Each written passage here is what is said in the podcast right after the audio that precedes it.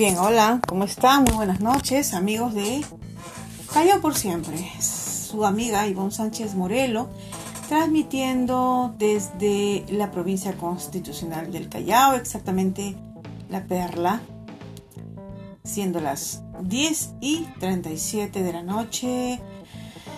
Aquí un poquito, eh, digamos que contrariada con los acontecimientos que se han dado o suscitado el día de hoy, ¿no?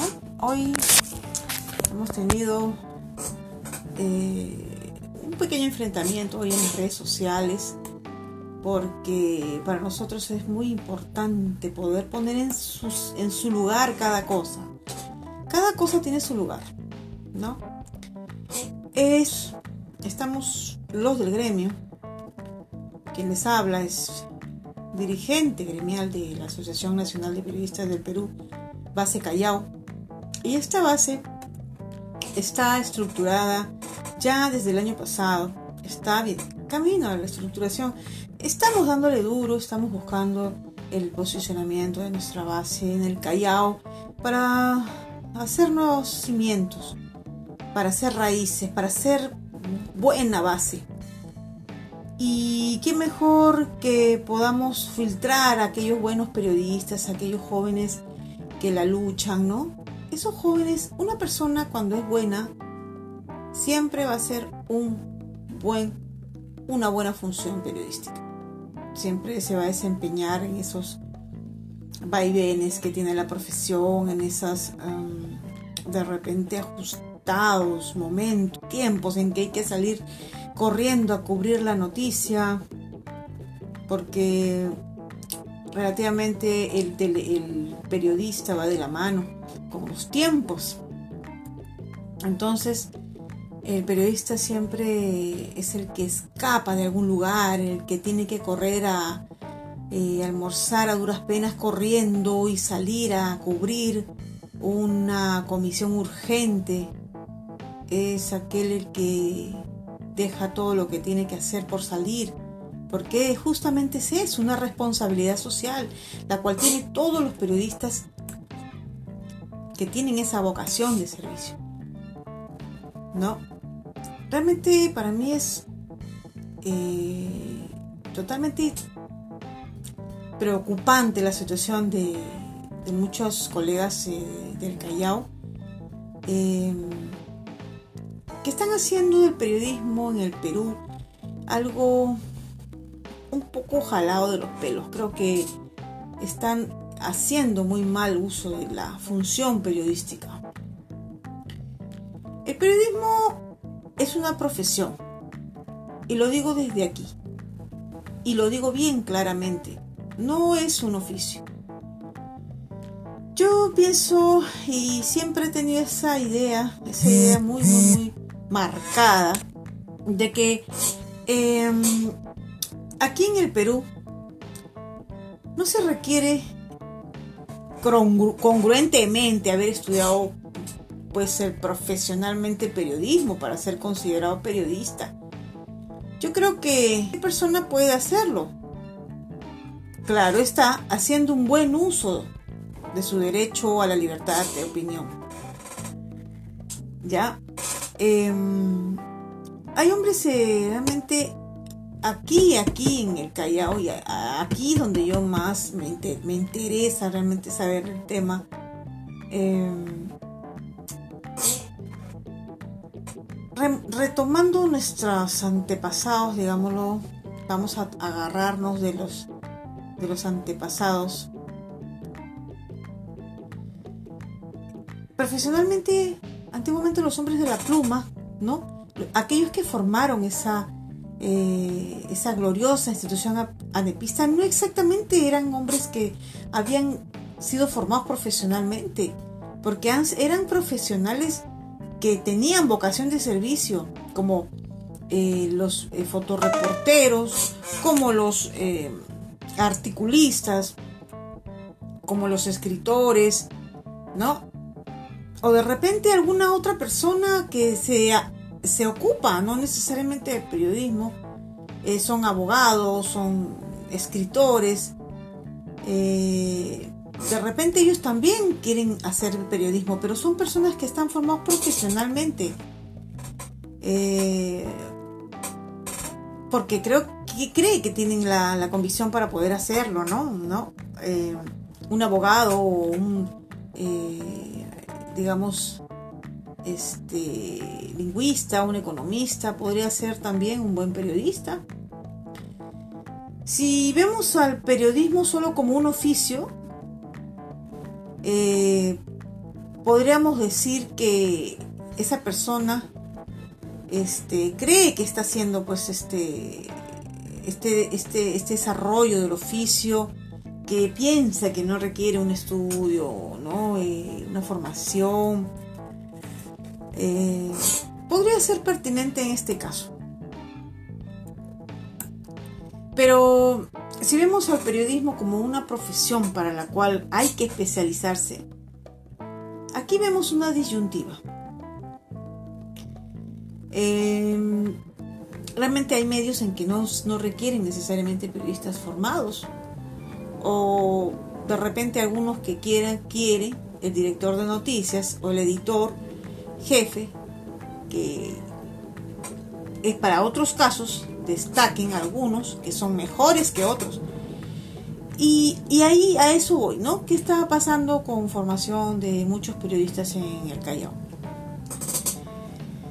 Yo creo que hay muchas respuestas que tenemos que responder, porque es muy cuestionado este tema. Eh, yo creo que para ser un buen periodista hay que ganarse el de los demás hay que desarrollar un buen trabajo profesional de primer orden. estar también, abordar muchos temas. Hay que tener el conocimiento de muchos contextos. Creo que hay que analizar, hay que tener un punto, un ojo crítico, un punto de vista.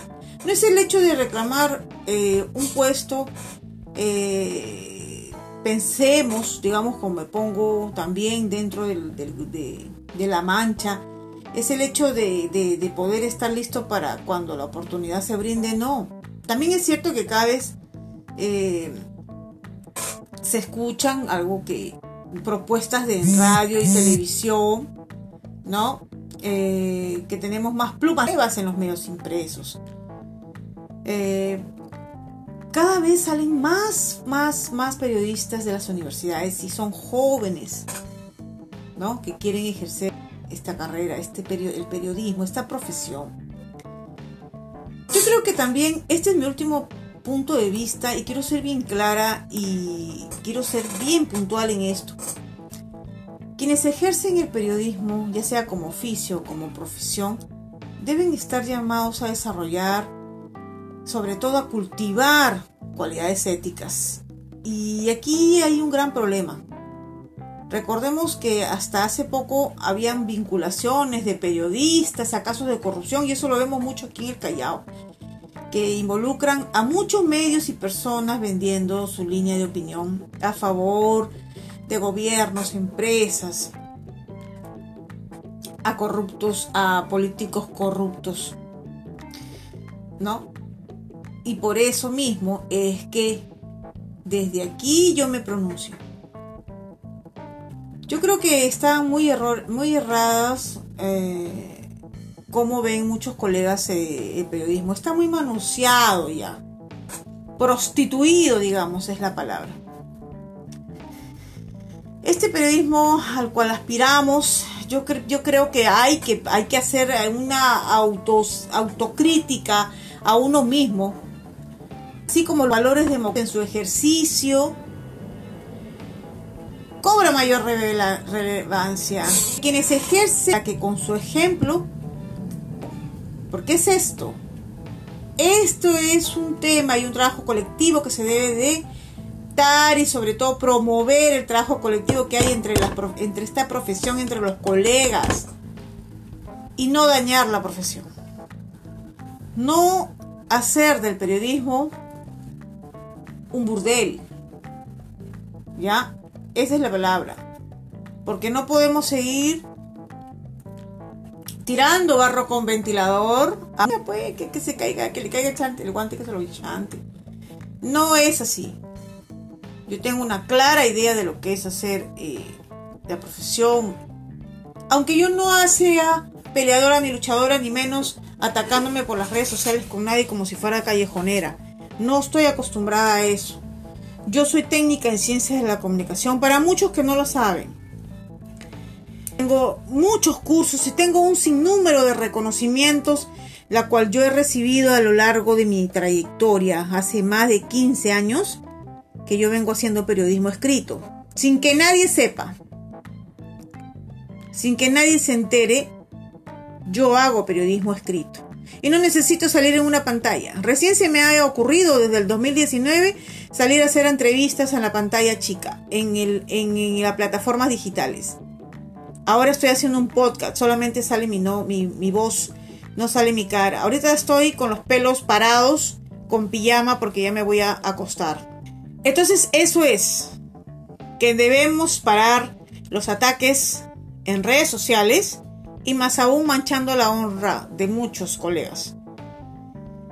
Y yo desde aquí invoco a las personas que dicen que se creen periodistas porque toman un micro y salen a la calle a hacer cualquier cosa, a hacer cualquier pachotada, a, grabarse, ¿ya? A que no tomen el, nombre periodismo le queda muy grande. el periodismo es muy grande para esa persona. Y bueno, ya sabrán a quién yo me refiero. Estuve contrariada y a mí realmente soy la que dirijo la base.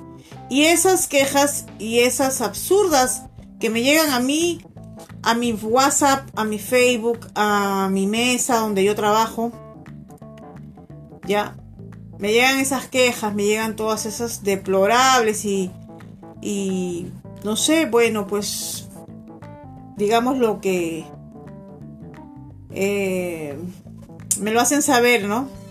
Me hacen llegar muchas cosas. ¿Por qué? Porque somos agremiados, porque pertenecemos a la ANP.